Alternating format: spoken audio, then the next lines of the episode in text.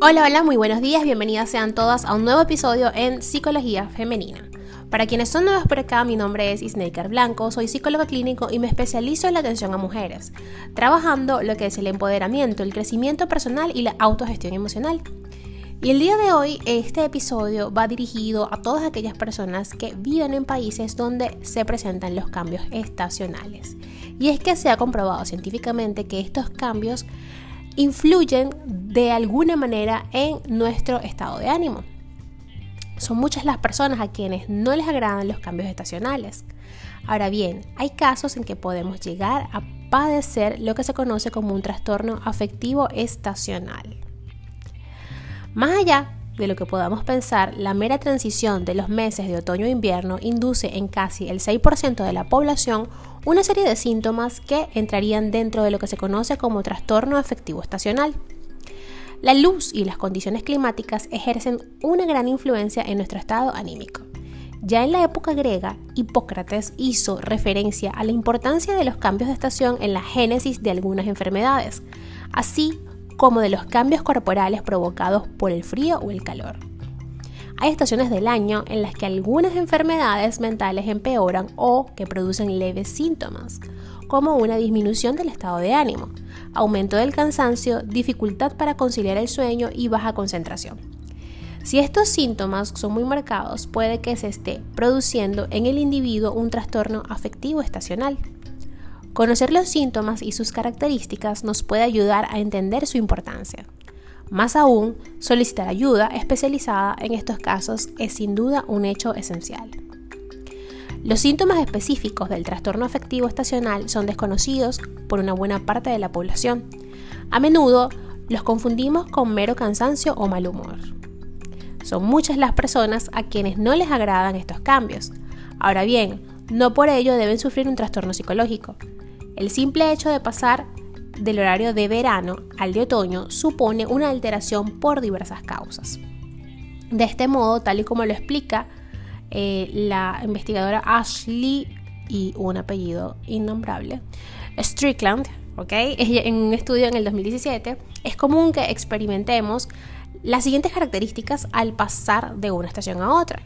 Los cambios en nuestras rutinas, acostumbramos, acostumbrarnos al cambio de luz también y tener que mostrar más rendimiento cuando la luz es menor.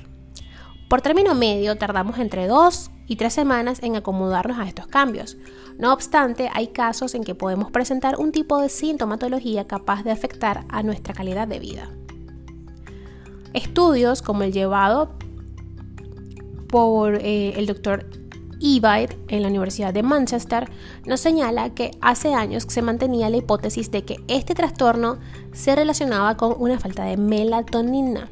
¿ok? Y para quienes no saben qué es la, qué es la melatonina, pues los invito a investigar bastante. Yo en estos momentos me encuentro tomando melatonina por problemas del sueño, ¿ok? Es una, digamos que una hormona que se genera, que se libera en, nuestra, en nuestro sistema nervioso central y nos ayuda a regular el sueño. Cuando tenemos un déficit en un déficit, perdón, en esta área de nuestra vida, pues eh, nos recomiendan tomar melatonina para poder producirla. Claro, es una es una pastilla que tomo que es natural, ¿ok? Para ayudar como que a estimular un poco esta, esta sustancia química que se libera y que nos ayuda a regular el sueño. Entonces, les decía que eh, este, este doctor que estudió esto, ¿ok? Decía que esto era una falta de melatonina y que sin embargo en la actualidad sabemos que depende de muchos más factores y uno de ellos tendría que ver con la serotonina también. El trastorno afectivo estacional se presenta aproximadamente en 6 de cada personas. Es más común en los adultos, aunque también puede presentarse en niños y adolescentes. El número de mujeres afectadas por este trastorno es mayor que de hombres. Y eh, el trastorno de afectivo estacional es una forma de depresión que coincide, según los últimos estudios e investigaciones, con la falta de exposición a la luz durante los meses de otoño e invierno y los cambios hormonales y de neurotransmisores, aunque también ha sido, eh, digamos que, ligado a síntomas no de una depresión como tal diagnosticada, pero sí como resultado de el, claustro en el que hemos estado durante varios meses. Entonces, por supuesto, el ritmo circadiano, que es el ritmo del sueño, se altera. Se caracteriza también por la presencia en el individuo de cambios en el humor, propios de la depresión como la astenia, sentimientos de desesperanza, irritabilidad, tristeza, ansiedad, anedonia, disminución de la libido, etc. Ahora bien, ¿por qué sucede esto? Existen muchas teorías sobre por qué se producen estos cambios anímicos en los individuos en relación a los cambios estacionales y ni hablar de que eh, varias de las personas que viven en países donde se experimentan estos cambios en las estaciones, estos cambios ambientales, pues resulta que han tenido que atravesar por estos cambios encerrados en casa. Entonces, la mayoría de las investigaciones coinciden en que pueden estar desencadenados por la respuesta del cerebro a la disminución de la luz. Además, la relación de este factor con algunas hormonas como la melatonina y la serotonina, que ya les dije, claves en la regulación de los ciclos de sueño y vigilia, sería otro aspecto esencial. La melatonina es una hormona que secretamos de forma natural cuya función principal es la regulación de los ciclos sueño y vigilia. La secreción de melatonina comienza a aumentar por la tarde, manteniéndose a altos niveles casi durante toda la noche y disminuyendo cuando sale el sol. Mientras que la serotonina ocurre lo contrario aumentando cuando la persona se encuentra expuesta a la luz del sol, siendo sus niveles muy bajos en verano, asociándose por lo tanto con síntomas como la tristeza e irritabilidad.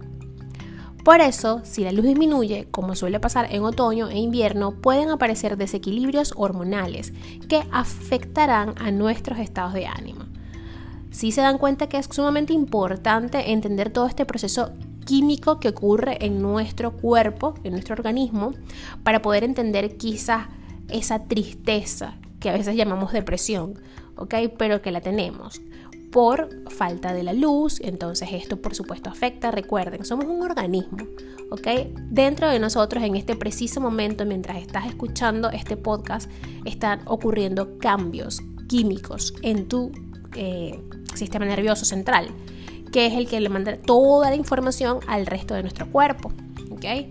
Eh, somos como una maquinita con un montón de engranajes que, pues bueno, si uno no está funcionando bien, el resto de los organismos o de los sistemas dentro de este organismo, mejor dicho, se ven afectados.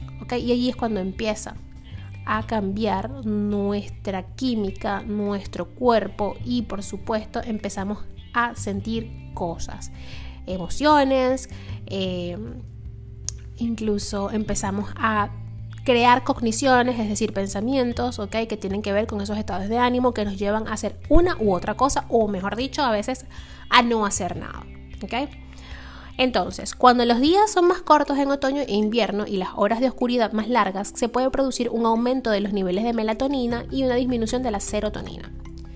Ser conscientes, para ir concluyendo ya este episodio, de esta realidad nos puede permitir estar preparadas. Por ello, nunca está de más consultar con nuestros médicos para tomar medidas preventivas o seguir estrategias para reducir su efecto. ¿Ok? También, sobre todo tomando en cuenta que, pues, si eres, eres mujer igual que yo, eh, hay otros cambios aunados a estos que ya te estoy mencionando.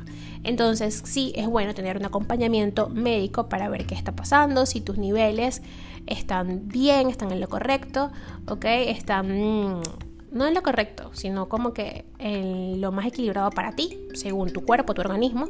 Y por supuesto, adquirir herramientas para un manejo emocional adecuado durante estas fechas.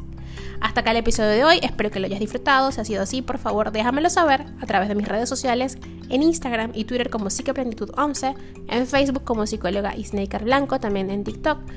Y pues ya saben que la red que más me gusta es Instagram y por allí eh, tengo en mi bio un link que les llevará directo a mi WhatsApp y por allí podremos agendar una consulta online para que comiences a adquirir esas herramientas y a trabajar en esas habilidades.